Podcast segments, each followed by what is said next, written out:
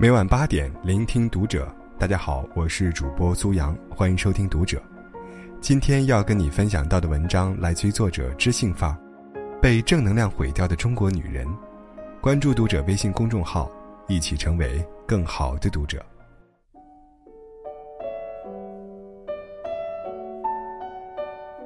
女人天生是情绪动物，现代女人压力又那么大，既要忙事业，又要忙家庭，累了抱怨几句。其实只是一种变相的撒娇，但不知道从什么时候起，抱怨也抱怨不得了。抱怨是中国女人的通病，负能量。爱抱怨的女人长得丑。你知道你老公为什么下班不回家吗？因为你太爱抱怨。不知何时，正能量成为了一种道德绑架的工具。有人专门喜欢给别人扣上负能量的帽子。大凡物不得其平则鸣，是人之本性。动不动就用正能量绑架别人的，才是真正的负能量。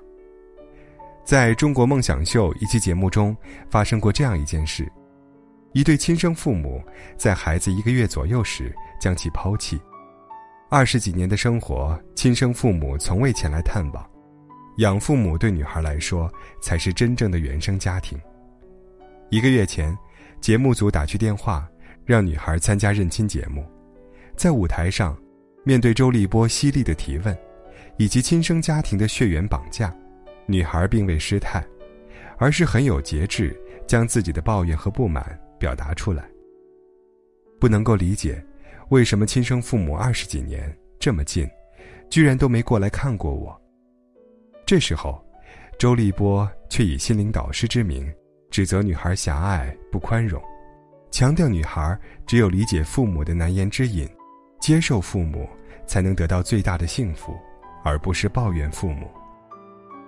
我们总是被要求放下自我，在问题都还没解决之前，心灵鸡汤却先来告诉你：所有的痛苦都值得原谅，所有的不幸都不应抱怨。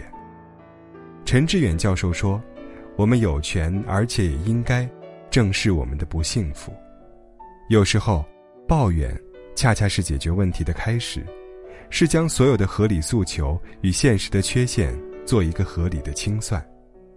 所有不分青红皂白的原谅和绝不抱怨，不过是逃避现实的麻药，麻痹了他人，也麻痹了自己，最终的苦头却还得独自咽下。《世界管理人》杂志曾列出企业中非吵不可的十种人，其中。第五种必吵的人就是，受到委屈坚决不抱怨的人。震惊之余又觉得颇有道理。理由有二：第一，性格封闭，习惯性将所有的委屈不满积压在心里，不解释不发泄，也不敢面对，久了肯定出问题。第二，另有所图，可能是为防止打草惊蛇而等待报复。也可能是在委曲求全中爬上高位，一旦得逞，后果绝对严重。别人过去怎么委屈他的，他也将变本加厉。总之，这不是一个正常人应有的心理常态。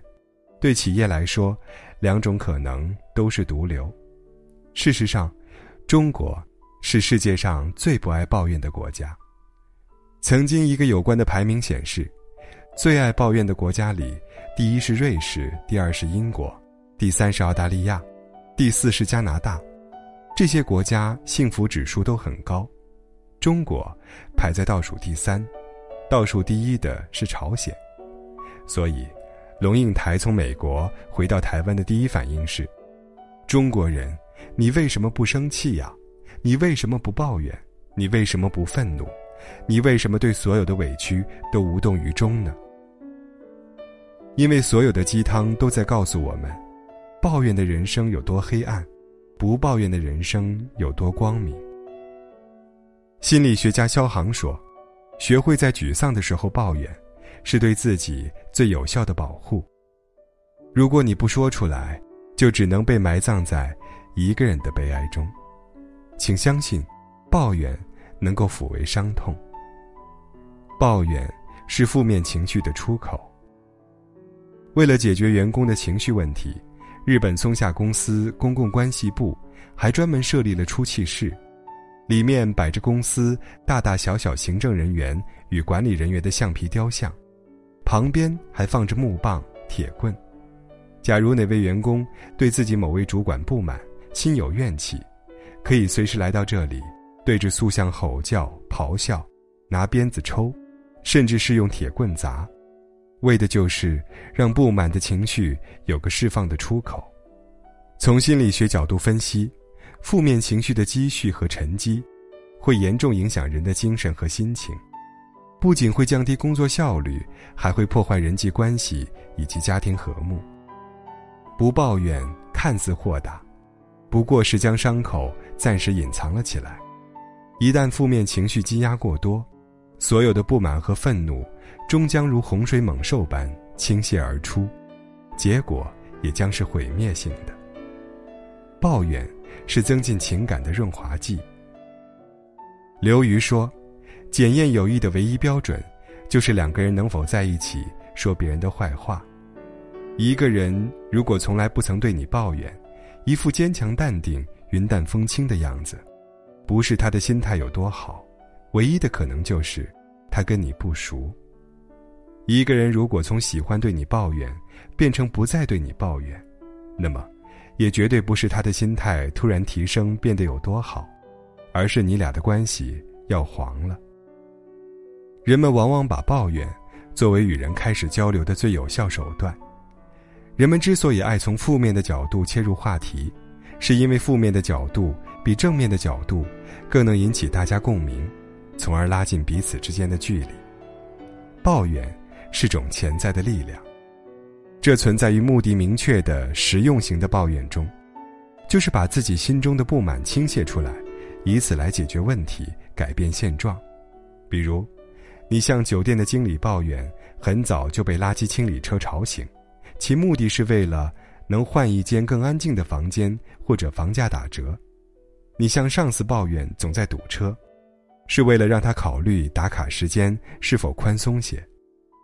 你向公车上的邻座抱怨堵车，是想通过共同话题聊聊天以打发时间；你冲着丈夫大声吼叫，其实是为了让他把注意力集中到你身上来。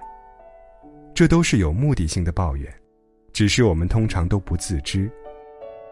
人在抱怨时，其实是给情绪一个合理的出口。当你向家人倾诉自己在工作中受到了多少委屈时，并不是寻求解决方案，而是在这个宣泄的过程中，你希望得到更多的关注和理解。心理学上称之为有效释放，对心理和身体来说都有好处。你倾诉了自己的烦恼，而身边的人也借此了解了你的状况。当然，前提是你懂得正确抱怨。有位男同事的老婆是个标准的抱怨狂，他加班了就抱怨他加班。他不加班了，就抱怨他工作不努力。最要命的是，他老婆经常在众人面前抱怨他的不是。这样的抱怨简直就是折磨。自己的情绪是发泄出来了，身边的人便要遭殃了。不久前，听说他们夫妻已经分居了。并不是所有的抱怨都能换来拥抱和理解，抱怨也分对象、场合、时机。更分尺度，一个好的抱怨应该是有效抱怨，而不是无理的发泄。不做攻击，说明自己的需求。带着钩子的抱怨，永远都不会被对方接受。